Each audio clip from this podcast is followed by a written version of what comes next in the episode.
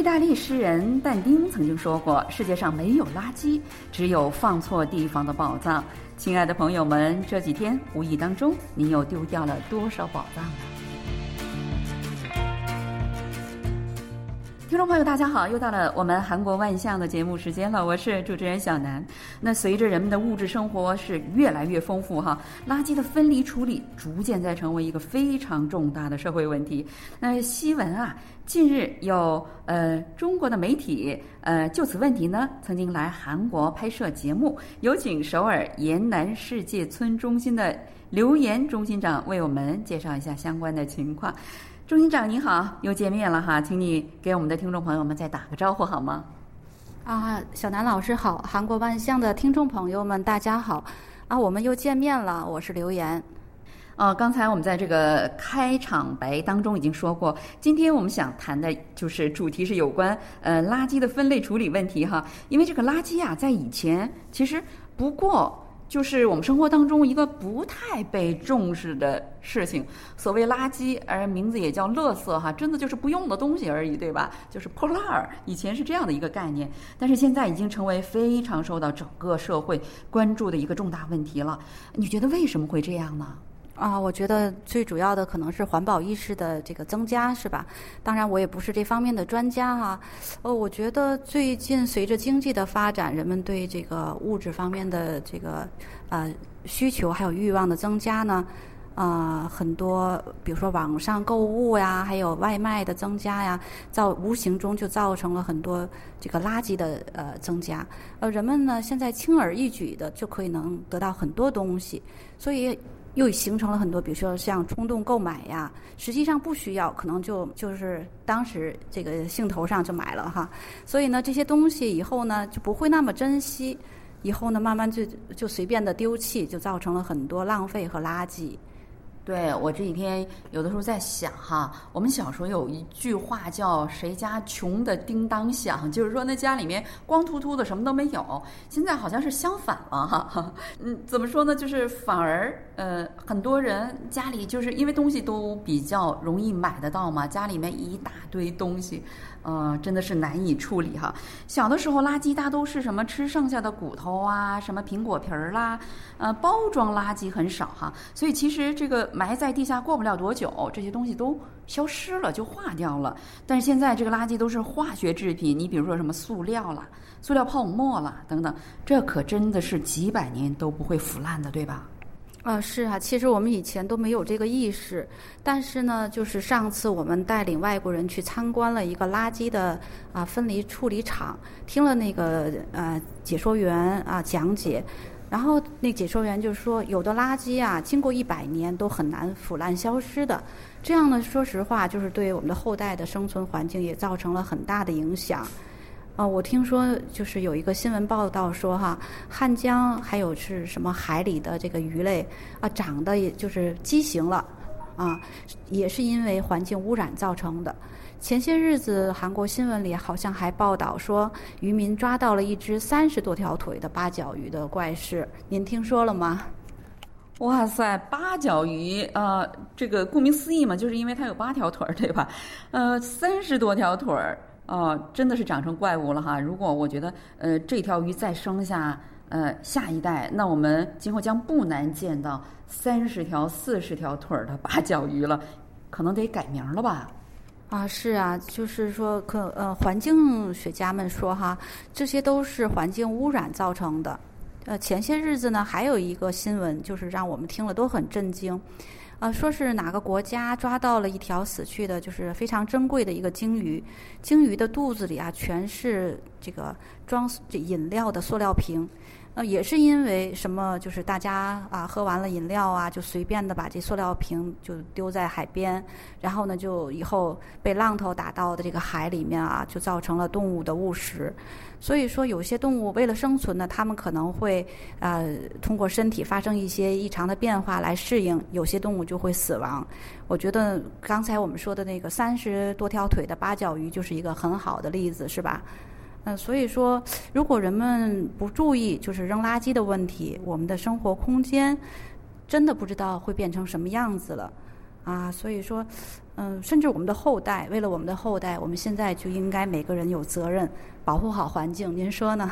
对呀，呃，因为每一个父母都特别爱自己的子女，对吧？这也是韩国的，呃，就是。居民们就是韩国人为什么这么重视这个垃圾分离处理的一个很重要的一个原因哈？的确，我觉得不是个小问题。那呃，我觉得我们大家呀都应该就此问题真的好好的、深深的思考一下。哎，听说近来有中国的一个非常重要的媒体哈，曾经来韩国拍摄过有关垃圾分类方面的节目，呃，还得到了你们的这个协作，对吧？能给我们介绍一下吗？啊，好的，啊，是这样的，就是韩国呢处理大型垃圾，比如说像家具呀、电器呀这些垃圾呢，可以说呃这个还是比较完善的啊，呃，所以呢，今年上半年中国的一个媒体就来到了首尔市的马浦区，他们就拍摄了如何申请排放大型垃圾的这样的一个报道，呃，比如说像韩国人搬家的时候，他们。丢弃了大型垃圾的时候，他们可以在网上进行申告，然后呢，就是根据垃圾的这个大小，啊，就是来提交相应的费用，然后呢，政府部门呢就会选择日期来处理排放这些大型的垃圾。韩国呢，这个处理的垃圾的流程呢，说实话已经非常成熟了，所以呢，中国媒体呢也过来专门做了采访和报道。你说到这个有关家具的处理方面的这个问题哈，我觉得，嗯，我前两天正好看到我们楼底上楼底下有一个人，他扔了这个两个衣柜，然后呢，他就买了两个，呃，这个。呃，分类垃圾的这个那叫什么呀？就标签儿贴在上面。然后我昨天又看到，就是有我们的物业又给他贴了一张便条，上面写的：“你这个钱不够，你这个两个柜子应该是一万五千韩元，你现在只贴了六千韩元，三千韩元一个哈。”就说还是非常呃有标准、非常严格的，是这样的吗？啊，是的，嗯，我看那个就是专题报道上面写着啊，就是一般的居民呢，可以在一个网站上，然后呢，他们在这这个上面填写申报，然后呢，一般的标注还是比较具体的，比如说一个非常大的冰箱或者一个大的这个衣柜，它的价钱是多少？但是有的时候呢，会有一些呃家具呢，他们自己不好判断它到底应该是申报多少钱，呃，这样的时候可能会由政府部门判断以后呢，然后再给他。再追加一些费用，嗯，我觉得呃，真的是就是还是蛮不错的。还有这种情况，如果呢，我觉得这个家具是可以再利用的，那么呢，你也可以先贴上一个条子，就是说谁需要这个家具，你可以拿走啊。如果确实没有人拿走，那么我们再申告也可以的。对，我当时看到这个呃那个衣柜的时候，我这两天一直在关注哈，非常感动，因为我看那个衣柜，呃那个标签上哈，甚至有谁扔的电话号码和你住的这个呃家的门牌号啊，几栋几号啊，我觉得哇，这非常的仔细，真的你想逃都逃不掉了。呃，跟您说，我去年搬家的时候，其实也有这样的问题。我上次搬家以后呢，因为特别忙嘛，然后几个家具要放在那个那边，要让这个专门的人来处理一下。然后呢，申告也是申告了，但是我也是担心这个价格申告的对不对呀，或怎么样，所以就把一部分钱给了这个新的家的这个警备室的这个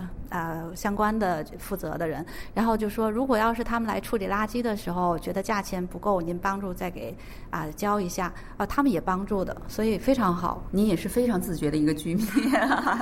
嗯，那听说啊，呃，这个中国媒体他们拍摄的这个节目哈，已经在中国播放了，那观众们的反应怎么样呢？我觉得我挺想知道的。哦，其实我也是作为一个观众哈，不太了解这个收视率的问题。但是呢，我觉得既然作为一个专题报道哈，也说明中国对这个项目的重视。呃，我相信就是有环保意识的人们会很喜欢这方面的主题。而且呢，如果这样的就是在中国播放以后，很多相关的部门他们可能会把这个作为一个很好的借鉴。那韩国政府和民间呢，其实从很早以前就非常的重视这个垃圾分离、呃分类处理的问题了。那作为生活在这里的一个首尔居民，你觉得韩国的垃圾分类处理做的如何？呃，有什么韩国独到的地方没有？呃，我觉得就是在韩国，就是我生活这段时间，我发现哈，韩国的垃圾这个分类处理呢，还是怎么说，已经是一个常态，大家呢也都有了自觉的意识，特别是在大型比赛的现场，或者是一些公园绿地呀、一些江边的这些公园，他们呢都会很自觉的把自己用过的东西、垃圾啊，走的时候都要带走，所以大家对环保和垃圾分类呢，还是很已经有了一定的认知和水平的哈。对你说的这点太对了，我就是曾经呃，大概有两三年前吧，曾经去呃西方的一个国家哈，呃那个国家呢，它只是呃把垃圾分成一个生活垃圾和可回收利用的这两种啊，当时真的好不习惯呢，你知道吗？因为在韩国呃除了生活垃圾以外，就是可。分类的垃圾是都要分的呀，包括纸啊、塑料啊、瓶啊，或者是易拉罐，全都要分五六种，对吧？呃，所以呢，就说你不分了还不习惯呢。对，这个也是环境可以造就人哈。就是我，呃，觉得就是在一些生活水平比较高的，比如说像那个江南区呀，或者是一些公寓的环境，因为那边的小区里面都会有那个警备室的呃负责人。就是如果我们把垃圾没有分得特别好的时候，他们呢也会帮助啊，再一次的进行分类。嗯，像我的同事哈，他们就是处理垃圾的时候，我觉得真的是完十分完美啊，瓶子都要洗得干干净净。我最后我感觉他们的那些垃圾，我觉得都舍不得扔的那种感觉，啊，甚至呢他们会把那些标签，他们会想很多，就是说，比如说塑料的上面有没有纸，纸的上面有没有塑料，他们都会把那些处理得非常好。呃，现在韩国呢，嗯，有一个特点，不知道您发现没有，就是很多。公共场所，他们的垃圾桶并不多，啊，甚至很少，很难找到垃圾桶。的确是这样的。不过，我们生活在呃韩国时间比较久的人呢，对这些都比较习惯。我就记得有很多呃来自呃外国的朋友们来了之后，呃就会说啊，为什么韩国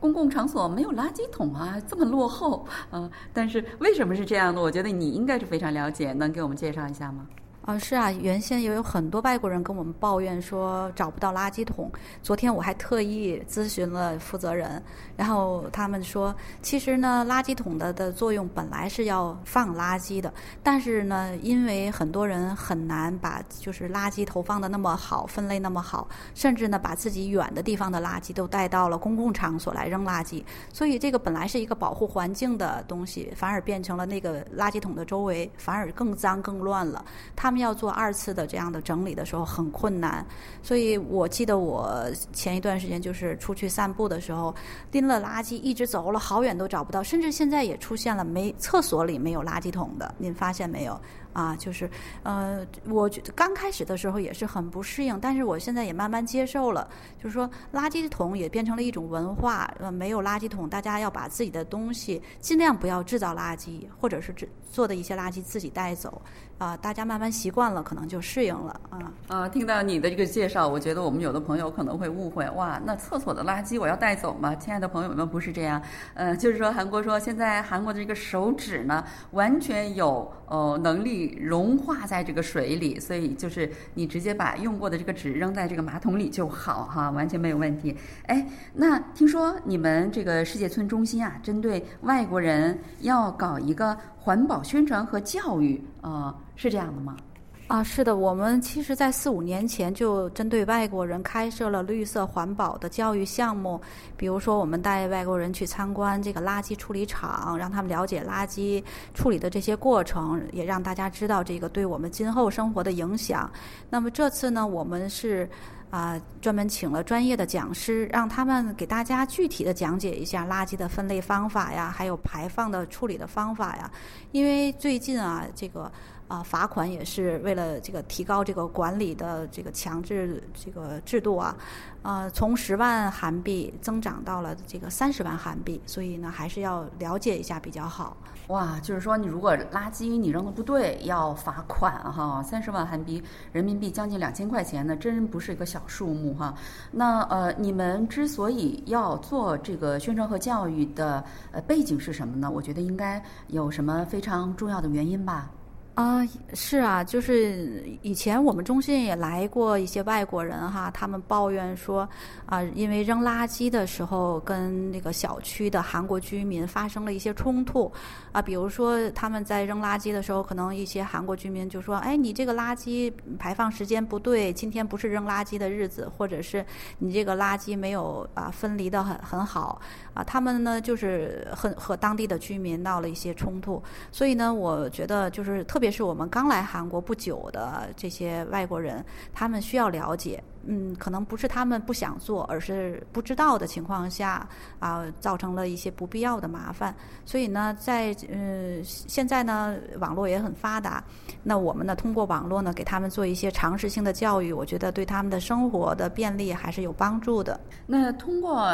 这些活动哈，你们所期待的结果是什么呢？嗯，我觉得其实呢，就是提高他们的意识哈，还是很重要的。其实大家很多人都已经认识到了环保的重要性，但是呢，如何去做，怎么样才能养成这个习惯，其实也是很重要的啊。特别是大家可以把一些好的经验，比如说带到自己的国家啊，也他们也可以教育他们的下一代养成环保的好习惯。啊，所以呢，我觉得环保呢不是说一个地区或者一群人就可以做到的事情，我们更需要全世界人的努力啊。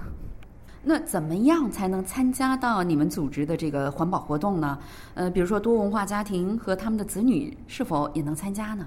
当然，我们就是欢迎啊所有的外国人来参加我们的活动，因为这个活动是线上教育嘛，所以大家也不会就是说有其他的这个啊时间啊或者投入很大的精力。那如果参加活动呢，可以在我们中心的网站啊或者加入我们中心的微信群，都可以及时获得报名的方法和信息。呃，报名的具体时间大概是什么时候啊？好，我们这个项目呢是八月的第一周开始，所以七月末可以在我们中心的网站上进行确认。好了，听众朋友，因为时间关系呢，今天我们呃就有关韩国的垃圾分类处理的呃一些情况呢，就为大家介绍到这里。那我们下一期的同一时间里再会，也非常感谢留言中心长百忙之中抽空来给我们介绍这些情况。好了，听众朋友，我们下一周再会，爱你给谁哟？谢谢大家，再见。